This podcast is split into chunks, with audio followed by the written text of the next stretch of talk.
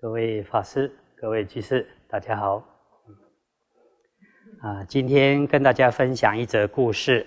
这故事出自《法句譬喻经·爱生品》，在大正藏第四册五九三页中栏到下栏。过去有一个国家叫多摩罗，离都城七里远，有一处精舍，有五百位沙门常住在那里，读诵经教，修行。有一位年老的比丘，名叫摩诃卢，生性愚钝，五百位沙门都轮流来教导他，但是经过了好多年，却连一首偈颂也学不会。大家都瞧不起他，不想和他在一起，经常叫摩诃卢看守精舍。或做一些打扫的杂役工作。有一天，国王请精舍的比丘们进宫接受供养。摩诃卢比丘自己心想：我生在这世上这么愚钝，连一首偈颂也学不会，常被人看不起，活着又有什么意思呢？于是就拿了一条绳子，走到后院的大树下，想要上吊自尽。佛以道眼，远远的看到这种情形，就化身为树神，现出半身人形，大声呵斥阻止：“比丘，你为什么要这样做？”摩诃卢就向树神详细的陈述自己的辛酸。悲苦，佛变化的树神赫责摩诃卢说：“千万不可以这么做！你暂且听我说。过去迦舍佛住世的时候，你曾经是精通经律论三藏的沙门，有五百名弟子，但是你自以为智慧高超，态度傲慢，轻视众人。”不愿意讲说经书的意义，由于当初不愿意教导大众，所以生生世世感得钝根愚痴的果报。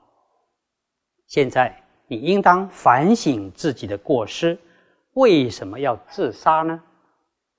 于是世尊现出佛光瑞相，并说了一段偈颂，大意如下。懂得爱惜自身的人，会谨慎小心的守护，希望借着人生离欲得解脱，修学正法而不懈怠。人生为第一难得，时常勉励自己，努力学习，利益自己，也能教导他人，自己不断的精进，也诲人不倦。智慧便能增长。学习应先端正自身，然后能教导他人。如果能好好调育自身，增长智慧，必能向上而到达高明的境地。若不能珍惜自身，自己无法得到利益，又如何能利益他人？只要心念调伏，身形端正，又有什么愿望不能实现呢？业原本为我所造，之后当然是自己受果报。造了恶业，就应自己承受果报，业力非常强大，就像金刚石，能贯穿、粉碎宝珠一样。摩诃卢比丘一看到佛现身，光明瑞相，悲喜交集，他感到非常惊恐，赶紧顶礼佛的双足，思维佛陀所说寄送的意义，便进入禅定。不久，就在佛前证得阿罗汉道，回忆起自己过去世的许多事情，历历在目。曾经修学过的经律论三藏，也随即融会贯通了。佛对摩诃卢说：“你现在赶快搭衣，拿着钵前往王宫应供，还来得及。直接坐到五百沙门的上座。这些沙门是你过去世的五百位弟子，你还要为他们说法，引导他们正的圣道，同时也要让国王明白。”信受因果罪福的道理。摩诃卢领受佛陀的指示，便前往王宫，直接坐到上座的位置。大家看到这种情形，都非常生气，责怪摩诃卢的所作所为。但是为了要护念国王的心意，不敢随意责骂赶人。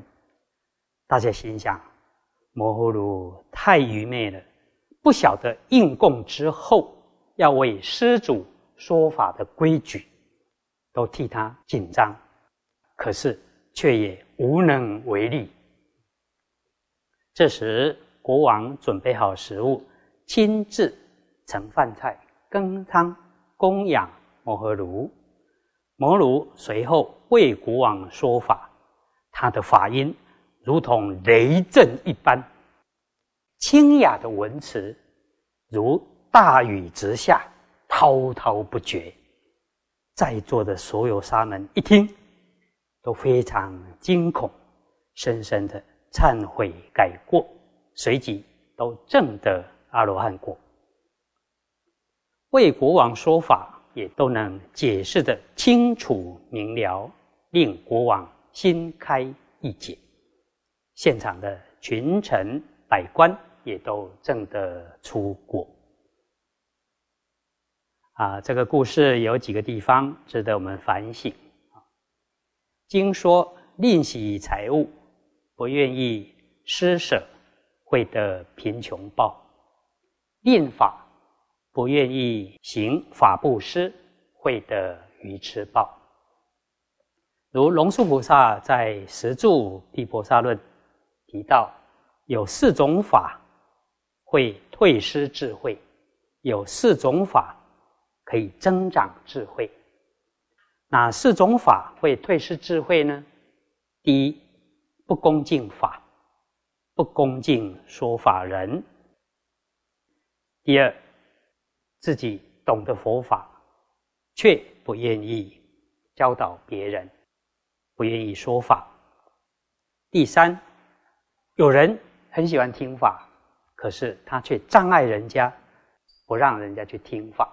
啊，第四，骄慢自大，轻视他人，这四种就会退失智慧。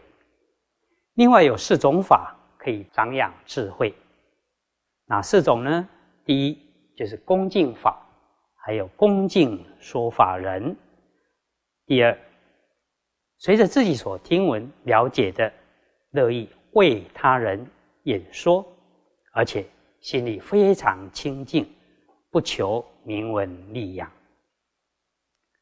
第三，他知道要增长智慧，必须多闻，于是非常精进，多听闻正法，如救头燃，哦，像头被火烧了一般，怕来不及了，赶快。好好的听闻正法。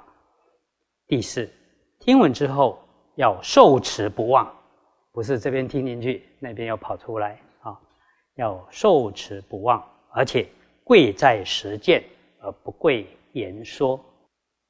这样的话，就能够增长智慧。我们反省自己，我们希望自己是愚痴的人吗？如果不希望自己是个愚痴的人，我们就要好好恭敬法，恭敬说法人，好好的听闻正法，依法而行。不会的，赶快学；学会了，赶快教导他人。啊，以上以这些与大家共勉。